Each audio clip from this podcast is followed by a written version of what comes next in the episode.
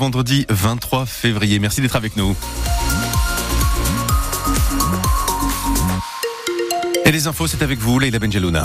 Et là, une ce vendredi, le lancement de Mars Bleu et les Landais en retard dans le dépistage du cancer colorectal. La météo, nous avons quatre vigilances météo en cours dans les Landes, hein, Thomas. Oui, on va les compter vent, orage, pluie, inondation, vague submersion, vigilance jaune donc pour ces phénomènes avec euh, du vent qui va souffler en rafale jusqu'à 110 km/h sur le littoral, 80 dans les terres, de la pluie pour ce vendredi particulièrement ce matin, un petit peu moins dans l'après-midi.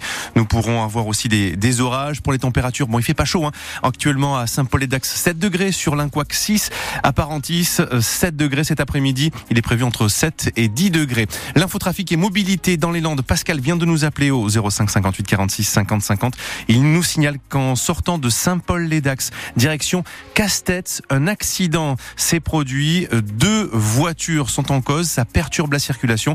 Là, en l'occurrence, si vous êtes dans le secteur en, sortant donc de Saint-Paul-les-Dax en direction de Castets, il faut ralentir. Soigner avant qu'il ne soit trop tard. Un Français sur trois à peine se fait dépister contre le cancer colorectal, contre 7 sur 10 en moyenne en Europe.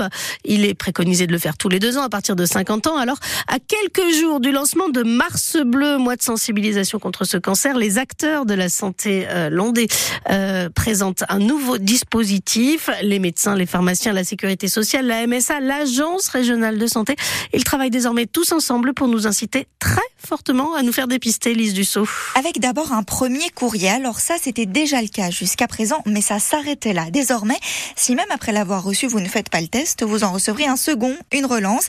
Et si ce n'est toujours pas le cas, vous serez alors appelé. Une plateforme téléphonique dédiée est en train d'être mise en place. Elle se trouve à Périgueux pour la Nouvelle-Aquitaine. Et si vous avez suivi, cela fait donc trois rappels. Sans compter votre médecin traitant. Il va maintenant être mis dans la boucle. Ça se fait déjà un petit peu dans certains cabinets. L'assurance maladie va maintenant tenir au courant les généralistes. Quel patient s'est fait dépister, lequel ne l'a pas fait? Il pourra donc lui aussi vous en parler. Et puis l'ARS va aller chercher les plus isolés, les territoires où l'on se fait le moins dépister dans les Landes. Le Nord, le pays morcenais par exemple. Ici, jusqu'à un cinquième seulement de la population fait la démarche. Il y aura donc là des campagnes d'appels très ciblées. Sachez enfin que vous pouvez aussi récupérer votre kit dans votre pharmacie. C'est assez récent, mais désormais 90% d'entre elles sont formées pour dans les Landes. Et avec ce nouveau dispositif d'incitation euh, très forte au dépistage, les autorités espèrent atteindre les 44% de personnes dépistées dans les Landes d'ici la fin de l'année. Des rafales de vent à près de 110 km heure à Cap-Breton, 100 km heure à Biscarros, 96 à Dax. Le vent a soufflé fort hier après-midi. Mais sans provoquer de dégâts majeurs dans le département, à part des coupures de courant à 18h hier soir, un millier de foyers n'avaient plus d'électricité. Trois heures plus tard, tout le monde ou presque avait retrouvé la lumière, selon Enedis. Pour aujourd'hui, euh, on le disait, hein, le temps va rester euh, agité avec de la pluie jusqu'à 40 mm attendu sur Dax et la Chalosse, 60 à 70 localement, et des rafales à 100 km heure sur la côte.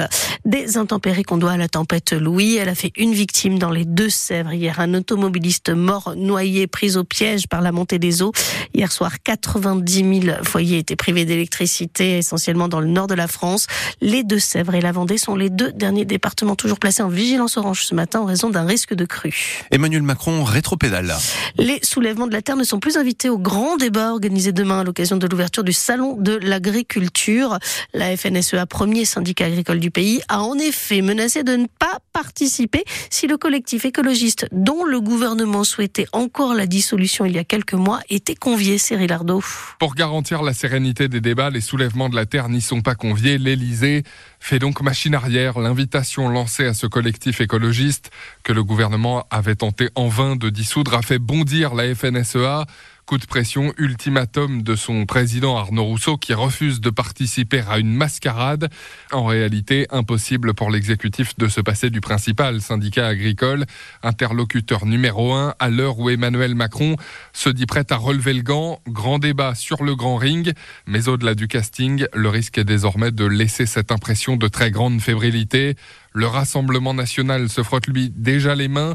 Décidément, Macron n'incarne rien d'autre que la confusion, le mépris et le désordre, dit Marine Le Pen sur le réseau X. C'est la crainte du gouvernement que la visite du chef de l'État vire au cauchemar et que le lendemain, le RN en récolte les fruits.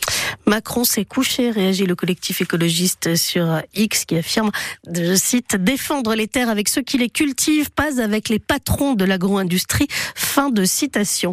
Un motard contrôlé en très grand excès de vitesse et sous l'emprise du cannabis dans les Landes. L'homme a été intercepté au niveau de Maumeuil alors qu'il fonçait à 174 km heure sur une route limitée à 80. C'était euh, dimanche, mais on ne l'a appris qu'hier. Le motard n'était pas seul puisqu'il transportait un passager. Sa moto a été confisquée, son permis suspendu en attendant son jugement. Vannes prend la tête du championnat de Pro D2 après sa victoire face à Béziers hier soir. Les Bretons ont pulvérisé les Héroltais en ouverture de la 21e journée. Victoire 45 à 17.